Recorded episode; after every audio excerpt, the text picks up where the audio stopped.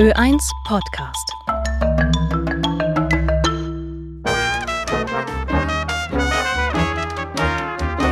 Wort der Woche.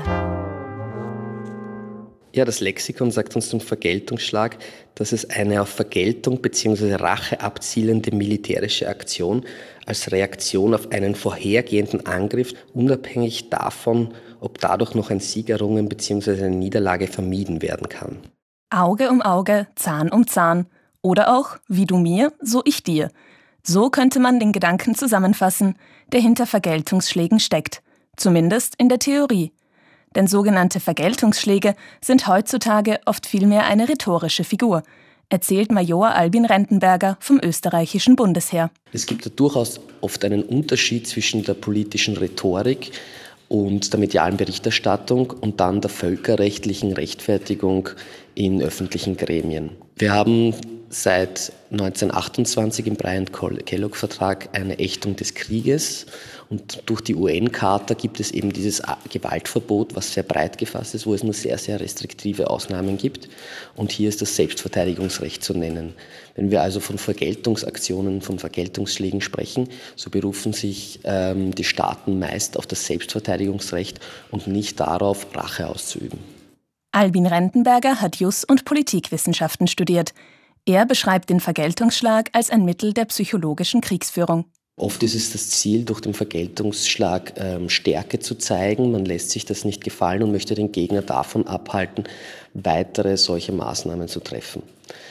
Wir kennen aber den Vergeltungsschlag auch aus dem Kalten Krieg, die Androhung des nuklearen Vergeltungsschlags, wo es darum geht, durch die Androhung eines nuklearen Vergeltungsschlages den Gegner davon abzuhalten, überhaupt auf die Idee zu kommen, Atomwaffen einzusetzen. Und das hat im Kalten Krieg, muss man sagen, rückblickend funktioniert. Dieser Drohung dann auch Taten folgen zu lassen, sei völkerrechtlich allerdings heikel. Das Recht zur Selbstverteidigung ist in der Charta der Vereinten Nationen festgeschrieben. Vergeltung hingegen ist verboten.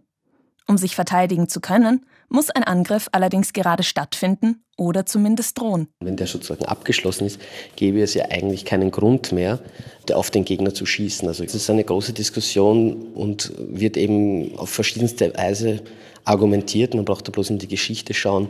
Eine große Debatte hat ja zum Beispiel der 11. September ausgelöst, 2001 die Anschläge auf das World Trade Center.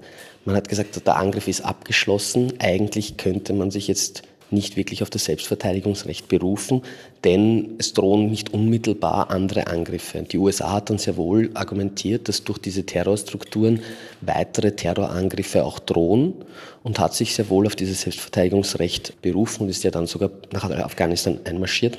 In seiner Rede an die Nation neun Tage nach 9-11 hat der damalige Präsident George Bush aber nicht von Selbstverteidigung gesprochen, sondern von Vergeltung oder zumindest von Gerechtigkeit. Whether we bring our enemies to justice or bring justice to our enemies, justice will be done. In diesem Hinblick ist auch zu sagen, dass gerade die politische Führung nach so einem großen Angriff natürlich massiv unter Druck steht, schnell eine Reaktion zu präsentieren.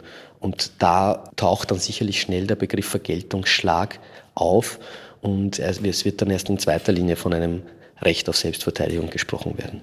Aber warum heißt es eigentlich Vergeltungsschlag und nicht Racheschlag? In der Vergeltung steckt vielleicht mehr dieses Gleiches mit Gleichem zu vergelten, Auge um Auge, Zahn um Zahn, während es um Rache wirklich bei Rache eher darum geht, dem anderen möglichst viel Schaden zuzufügen. Und ich denke, dass der Begriff Vergeltung vielleicht insofern positiver besetzt ist, da man hier eher eine gewisse Gerechtigkeitssinn vor Augen hat. Gerade durch diesen Kampf für die Gerechtigkeit ist der Vergeltungsschlag oder alles, was zumindest politisch so genannt wird, sehr emotional, so Major Albin Rentenberger. Da sieht man doch, dass aufgrund auch dieser emotionalen Komponente das Risiko sehr hoch ist, dass über das Ziel hinausgeschossen wird, dass es zu gravierenden Verletzungen des humanitären Völkerrechts, wie wir es heute kennen, kommt, sprich zu Massakern an der Zivilbevölkerung, weil eben diese Emotion, die Rache so präsent ist. Ich sehe also hier eine große Gefahr der Eskalation im Hinblick auf Kriegsverbrechen beispielsweise. Einer der Gründe dafür, dass Vergeltungsschläge verboten sind – Deswegen verwendet auch das Militär diesen Begriff nicht. Ein Vergeltungsschlag kann natürlich sein, dass der auch bei uns einfach, wenn man jetzt nicht so auf die Begriffe achtet, in den Mund genommen wird.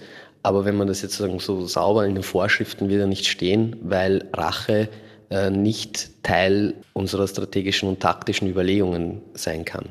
Der Vergeltungsschlag ist heute also vor allem ein rhetorisches Mittel. Der Internationale Strafgerichtshof in Den Haag würde Rachegelüste als Argument für einen militärischen Angriff nicht durchgehen lassen. Das Wort der Woche von Ursi Zeiser. Ö1 Podcast.